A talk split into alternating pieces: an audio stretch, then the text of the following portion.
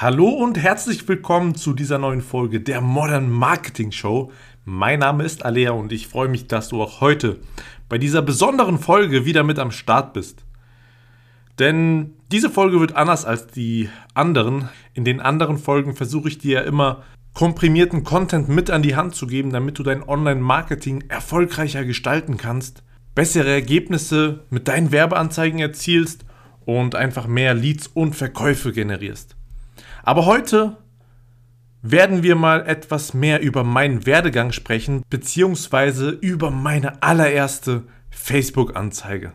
Wenn ich mich dran zurückerinnere, ja, wie die aussah, ähm, wie das Creative gestaltet war und wie auch die Copy ähm, geschrieben war, äh, muss ich echt schmunzeln nach der, ja, nach den mehreren Jahren Erfahrung jetzt, die jetzt dazwischen liegen und nach den äh, tausenden verwalteten Euros an Ad-Budget und geschalteten Anzeigen, ähm, ist es schon relativ lustig.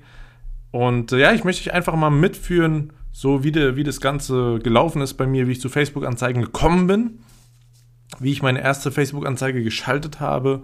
Und äh, genau, lass uns einfach mal reinstarten. Ich wünsche dir viel Spaß bei dieser Folge. Vorab, ähm, ich nehme an, dass es mehrere Folgen sein werden, bis wir das Ganze sozusagen durchgegangen sind. Ähm, ich weiß nicht, ob es zwei Folgen werden oder sogar drei. Ähm, bleib einfach dran, abonniere den Kanal jetzt schon vorab, damit du keine Folge mehr verpasst und benachrichtigt wirst, wenn eine neue Folge verfügbar ist. So, lass uns starten. Wie kam ich zu meiner ersten Facebook-Anzeige, beziehungsweise wie war es, was ich, was hat mich getrieben, welches Projekt war es und und und. So, es war genau das Jahr 2017. Ähm, wir fangen mal an im Februar 2017, denn da habe ich mein erstes Gewerbe angemeldet. Und ähm, ich hatte mich vorher, bevor ich das Gewerbe angemeldet habe, sehr, sehr lange mit dem Thema Persönlichkeitsentwicklung be beschäftigt. Ja, ich war gerade in meinem ersten Job nach dem Studium und ähm, ja, ich weiß nicht, ich war in so einer Selbstfindungsphase irgendwie und ähm, viele YouTube-Videos geschaut, wie man das halt so macht, die ersten Bücher gelesen in dem Bereich und irgendwie hat sich dann auch gleich der Drang entwickelt in mir, was eigenes auf die Beine zu stellen. Und ähm, ich war relativ verkrampft, muss ich sagen, wenn ich jetzt so dran zurückdenke. Ich habe mich echt lang und oft gefragt, was soll ich denn jetzt genau machen? Ähm, ehrlicherweise ging es mir darum, was eigenes zu machen, aus dem Grund, einfach was zu schaffen. Ja, ich, ich wollte einfach was eigenes aufstellen, was eigenes schaffen, was eigenes erschaffen und ähm, natürlich auch im Hinterkopf das Ziel, äh, Geld zu verdienen und auch unabhängig von meiner Zeit Geld zu verdienen.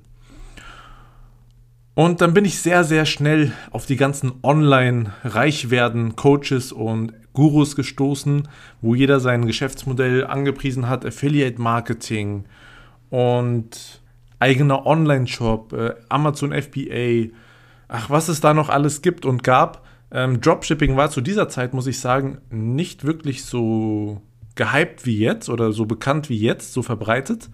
Deswegen war das damals noch nicht der Fall. Vielleicht hätte ich damals damit gestartet, einfach äh, aus dem Grund des Kapitals, des Kapitalmangels sozusagen heraus. Weil ich bin ehrlich, ich habe mit 5000 Euro gestartet. Das war so mein Erspartes zu der Zeit. Ähm, mit denen habe ich gestartet. Und im Februar war es dann soweit.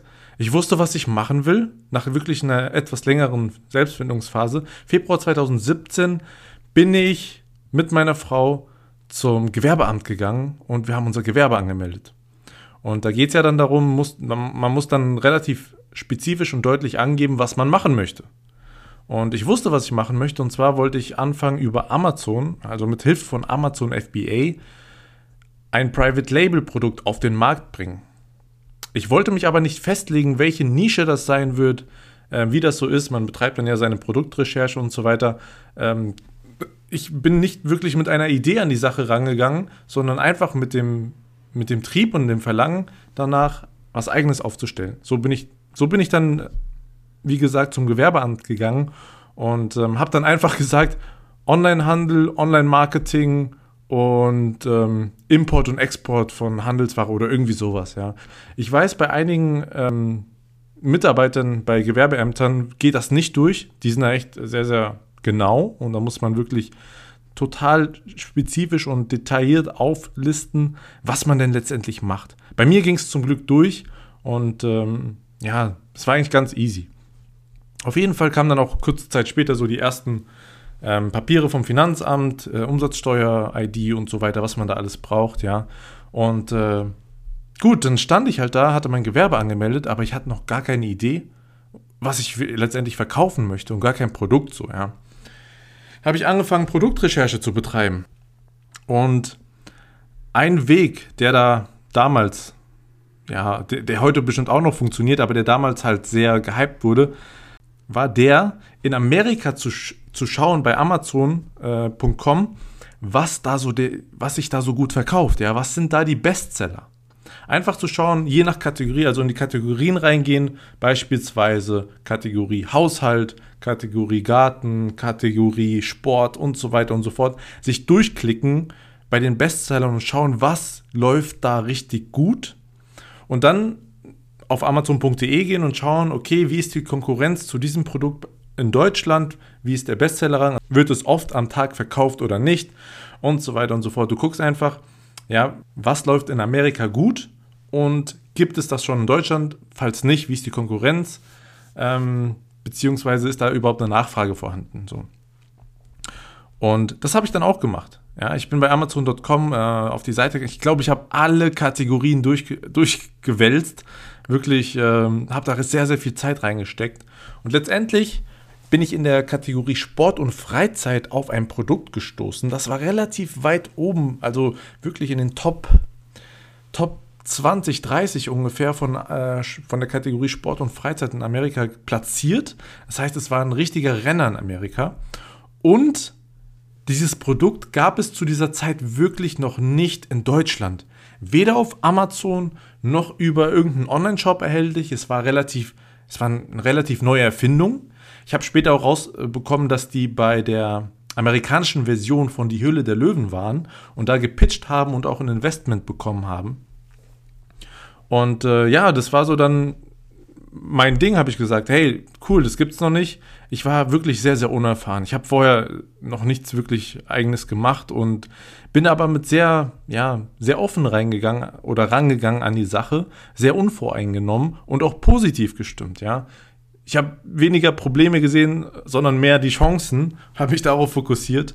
Und ähm, ich muss sagen, das war letztendlich auch so der Schlüssel dann zum Erfolg, weil hätte ich da zu sehr rumgedacht, also zu viel nachgedacht, drum gemacht und hätte es nicht gemacht, hätte ich es wirklich bereut, nachdem wie die Geschichte dann letztendlich gelaufen ist. Genau, was war es für ein Produkt? Ähm, ich kann so viel sagen, es war ein Produkt für, ja, um sich sportlich zu betätigen zu Hause und äh, ich habe es ausgerichtet auf Frauen. Ja. Also ein kleines Gerät, was man zu Hause benutzen kann, mit dem man zu Hause Sport treiben kann. Und äh, ja, mit dem Ziel natürlich abzunehmen bzw. Muskeln aufzubauen. Aber es ging eher in die Richtung abnehmen. Dann ging es halt dahin, okay, ich brauche einen Hersteller, ich brauche äh, ein Logo, eine Marke, äh, eine Webseite und so weiter und so fort. Ein Amazon-Listing, ein Amazon-Konto. Das musste dann alles ähm, angelegt werden und erledigt werden. Und den Hersteller hatte ich relativ schnell. Ich habe dann ein paar Samples, also ein paar ja, Musterprodukte mir zusenden lassen von verschiedenen Herstellern, habe die, mir, hab die mir alle genau angeschaut, getestet, äh, wirklich unter die Lupe genommen und habe mich dann für einen Hersteller entschieden, der jetzt rückblickend betrachtet wirklich top war. Da hatte ich, glaube ich, wirklich einen, einen Glücksgriff, weil ich danach noch bei anderen Projekten anderes erlebt habe äh, dieser Hersteller war wirklich richtig gut. Ähm, sehr, sehr schnell, also die Zusammenarbeit war wirklich sehr, sehr reibungslos, sehr schnell zusammengearbeitet. Wenn irgendwas geändert werden musste, kam da sofort die Rückmeldung, beziehungsweise die, ja, wurde es direkt gemacht. Und ähm, genau, dann habe ich bei 99 Designs, war das damals, ich weiß gar nicht, ob das noch gibt, habe ich mir mein Logo designen lassen.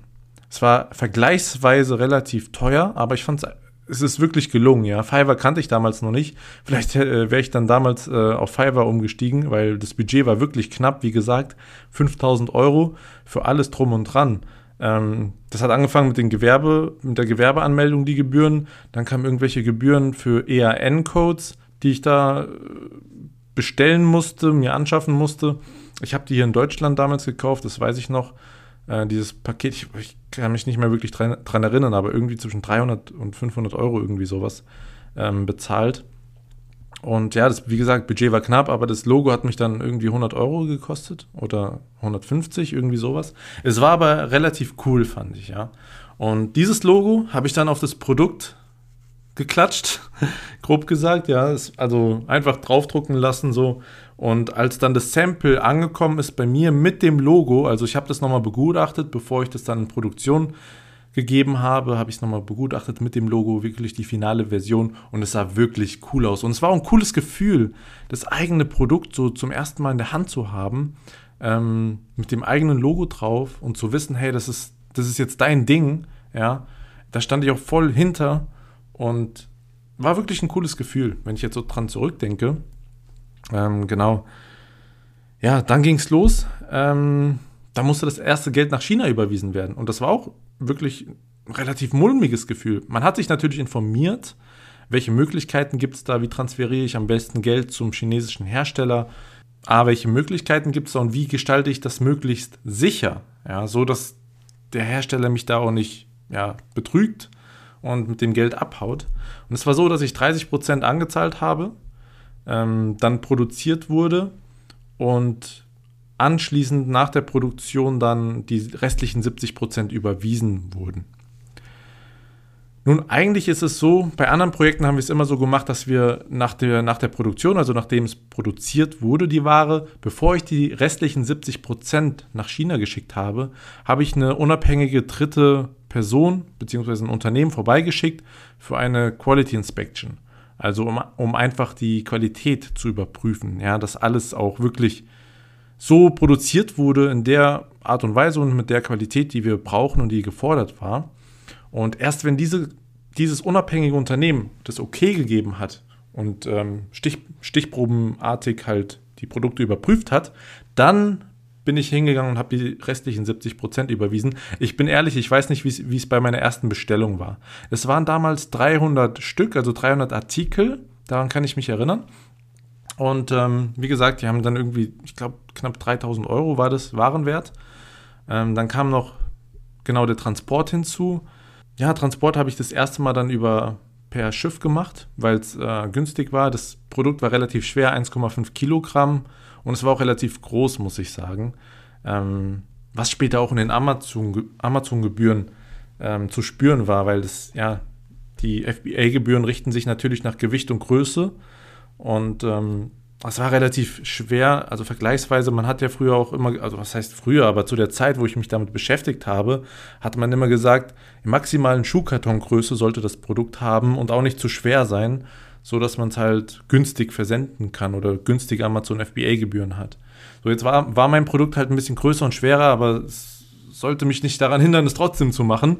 Äh, genau, dann waren die ersten 300 Stück auf dem Schiff, wie gesagt, mit meinem Logo bedruckt und ähm, Zieladresse war tatsächlich nicht meine Adresse, sondern das Amazon FBA-Lager. Ähm, ich weiß nicht mehr genau welches, aber wir haben das so organisiert mit, ich glaube mit Fright Hub habe ich das damals gemacht, dass die Ware aus China direkt ins Amazon-Lager hier in Deutschland äh, verschifft wurde. Und das Ganze hat, glaube ich, hat knapp 40 Tage gedauert, vielleicht auch ein bisschen mehr. Also Produktion und Verschiffung zwei Monate. Ja. Also von, von dem Tag, als ich die 30% überwiesen habe, bis die Ware im Amazon-Lager wirklich angekommen war, sind mehr als zwei Monate vergangen. Und ähm, ja, vorher, wie gesagt, mit dem Logo und das hat auch alles Zeit gekostet, sodass ich letztendlich die Ware Anfang bzw. Ende Mai hier in Deutschland, Ende Mai 2017 hier in Deutschland im Lager liegen hatte.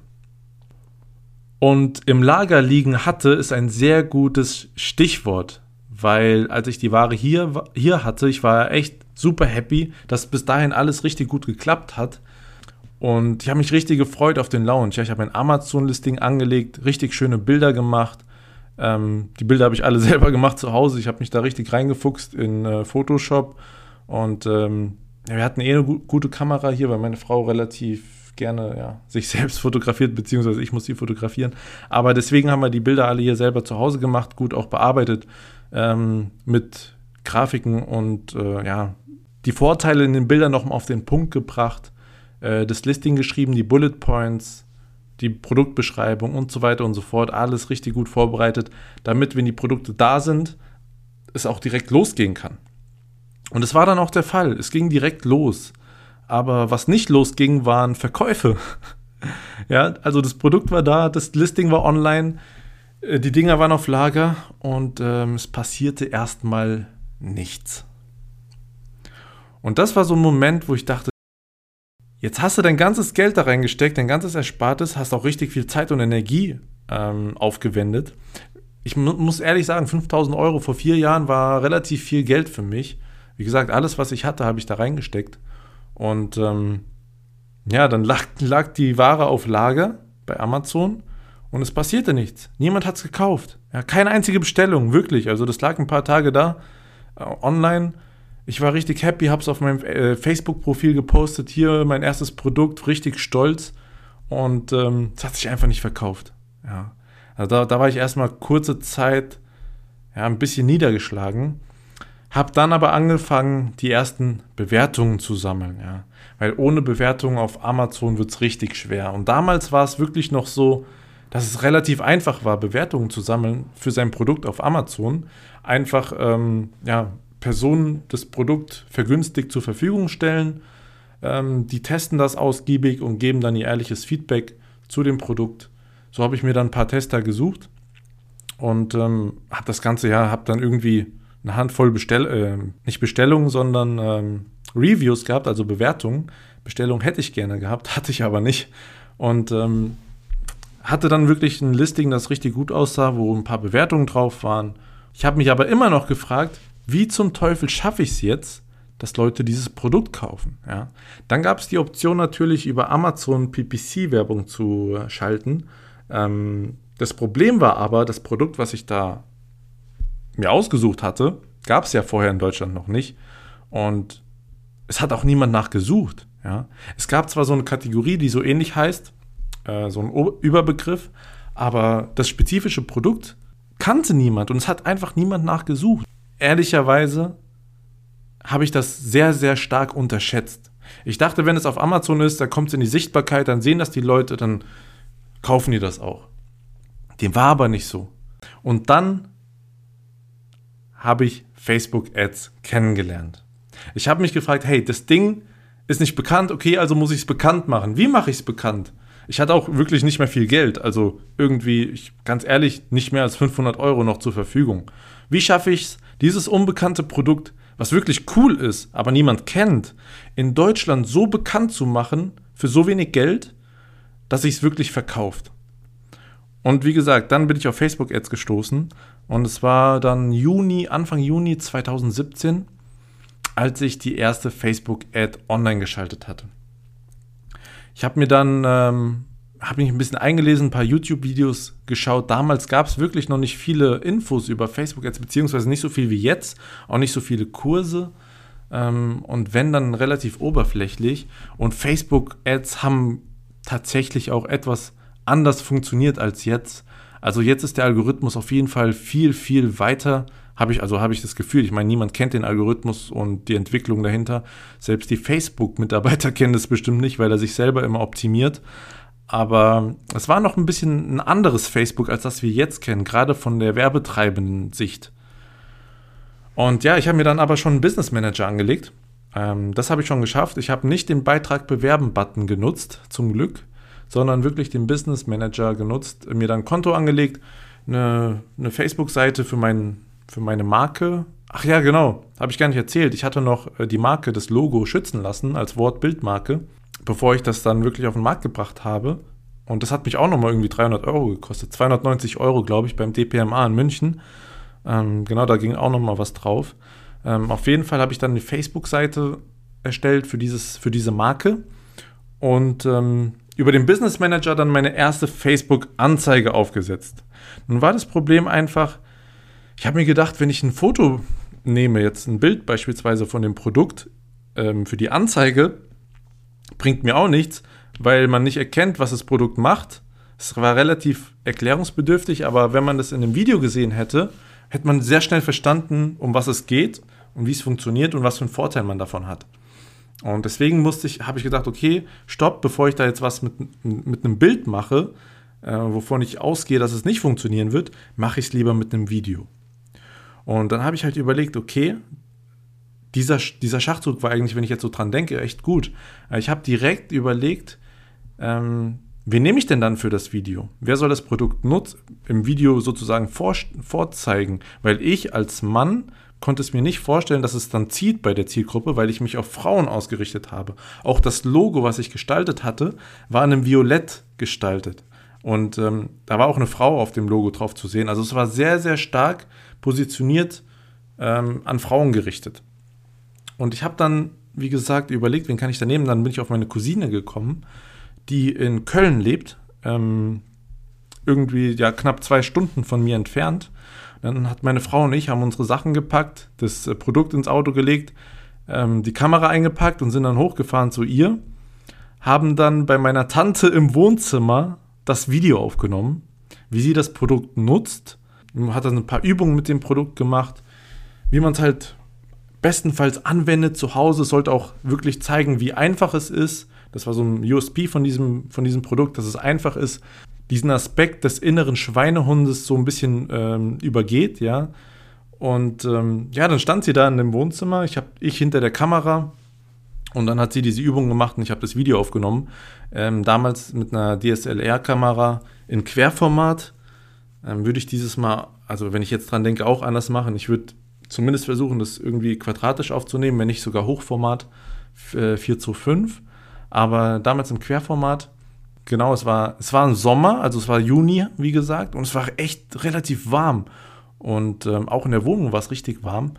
Ich bin ins Schwitzen gekommen hinter der Kamera, aber meine Cousine auf dem, äh, auf dem Produkt, auf dem Artikel sozusagen, mit dem sie da diese Sportübungen gemacht hat, ist richtig ins Schwitzen gekommen, was aber letztendlich auch gut war fürs Video. Das was dann wirklich zum Ausdruck gekommen ist, war einfach, dass das Produkt hilft und wirkt, ja. Ähm, es erfüllt den Sinn und Zweck des Produktes. Die Anstrengung äh, war da und ja, wenn ich so dran denke, war echt cool. Genau, dann hatte ich das Video im Kasten, mit dem Auto dann zurückgefahren nach Hause und direkt mich dran gesetzt, hier mit iMovie, ganz easy über, über den Mac, ähm, das Video ein bisschen zusammengeschnitten. Und ich kann mich genau daran erinnern, es war genau acht Sekunden lang. Nur acht Sekunden. Und ähm, es war eigentlich nur eine Bewegung, die sie gemacht hat mit dem Produkt. Und äh, genau, jetzt, also Video war im Kasten. Ähm, dann ging es natürlich noch daran, die Copy zu schreiben, also den Anzeigentext und dann auch die ganzen Einstellungen vorzunehmen. Aber darüber werden wir dann in der nächsten Folge sprechen. Ich rede jetzt schon über 20 Minuten mit dir hier. Deswegen lass uns an dieser Stelle einfach im nächsten Podcast weitermachen, der die nächsten Tage online kommt. Damit du diesen Podcast dann nicht verpasst oder diese Folge nicht verpasst, abonniere den Kanal. Wenn dir die Folge gefallen hat, dann lasst mir gerne eine 5-Sterne-Bewertung da. Die nächste Folge wird spannend, deswegen schalt unbedingt ein. Da werden wir dann im Detail darüber sprechen, wie und auf welche Art und Weise ich meine erste Facebook-Anzeige geschaltet habe. Und ähm, genau in diesem Sinne, ich hoffe, dir hat die Folge gefallen. Ich wünsche dir viel Erfolg. Wir hören uns.